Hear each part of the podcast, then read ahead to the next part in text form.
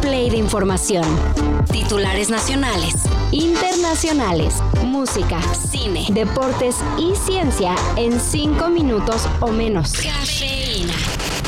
Acapulco y sus habitantes fueron duramente golpeados por el huracán Otis. Las comunicaciones apenas están restableciéndose y llegar o salir del puerto es todo un problema. Pregúntenle a AMLO. No hay este, posibilidades de volar ni en avión ni en helicóptero. No se puede. Y hay que esperar. Por ello, Aeroméxico anunció que transportará pasajeros de forma gratuita, dando prioridad a mujeres, niños y personas de la tercera edad, discapacitadas o enfermas. Este puente aéreo apenas está siendo coordinado por la empresa y autoridades, y se prevé que comenzará a trabajar en cuanto las operaciones del aeropuerto de Acapulco puedan realizarse de manera segura.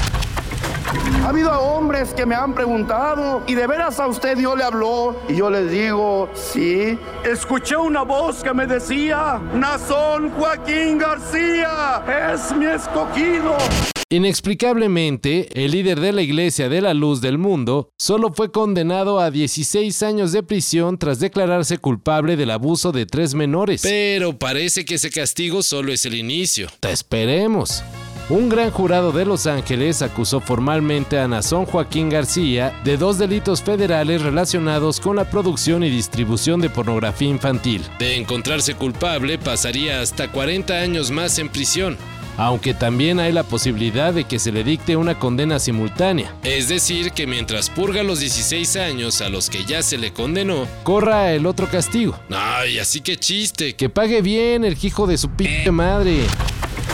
Y hablando de p cochinones. Debemos ser impecables en nuestra determinación de proteger a nuestros amigos, amigas, a nuestras hermanas y hermanos de nuestra escuela.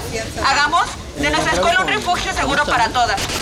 La Fiscalía de la CDMX detuvo a Diego N., un ex estudiante del Instituto Politécnico Nacional acusado de alterar con inteligencia artificial fotografías de compañeras para luego venderlas como material pornográfico. También hacemos el conocimiento de que existen pruebas de conversaciones entre alumnos que compraban y ofertaban estos contenidos. Diego está acusado de delitos contra la intimidad, ya que tomaba las fotografías originales de las redes sociales de estudiantes del Poli. Se presume que tenía en su iPad cerca de 20.000 imágenes.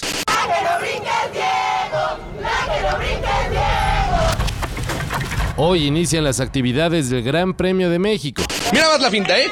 ¿Cómo se quita Max? Sí, con todo y gorra. Espectacular, Checo. No, no, me gusta, de me gusta que Checo voltea la pantalla para asegurarse que se haya visto linda la jugada. Sí. Y no está de más recordarle a la fanaticada que el Checo Pérez está a nada de afianzar el subcampeonato de pilotos de la Fórmula 1. Así que para evitar que George Russell o Lewis Hamilton le den la vuelta con el nada despreciable segundo lugar, solo tiene que sumar 74 puntitos. Un gran empujón sería ganar el Gran Premio de México y luego buscar el resto de puntos en las tres carreras que faltan de la temporada. Luce difícil, pero no imposible.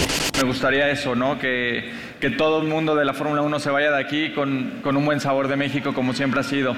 Entonces creo que comportarnos a la altura eh, va a ser muy importante para mí en lo personal y, y mostrar lo grande que somos como país y cultura. Y pues para cerrar el viernes a gusto, ya hay fecha para escuchar la última canción de los Beatles. When we lost John, we knew that it was really over. I was talking to Yoko and she said, "Ah, oh, I think I've got a tape of John." Paul called me up and said he'd like to work on now and then. He put the bass on, I put the drums on. It's the last song that my dad and Paul and George and Ringo will get to make together. Será el 2 de noviembre cuando el mundo conozca Now and Then, un tema que hasta ahora pudo ser finalizado gracias a la inteligencia artificial. Ojo, nada de la canción es creado por la tecnología, solo ayudó a limpiar el sonido y rescatar la voz de John Lennon de unas cintas viejas. La nueva y última canción de The Beatles será acompañada de un mini documental en donde Paul McCartney, Ringo Starr, George Harrison y Sean Lennon explicarán el innovador proceso de grabación. ¡Ah, qué p emoción, oigan! How lucky was I to have those men in my life. Todo esto y más de lo que necesitas saber en sopitas.com.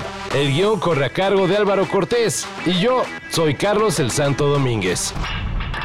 Cafeína. Un shot de noticias para despertar. Lunes a viernes por sopitas.com. Y donde sea que escuches podcasts.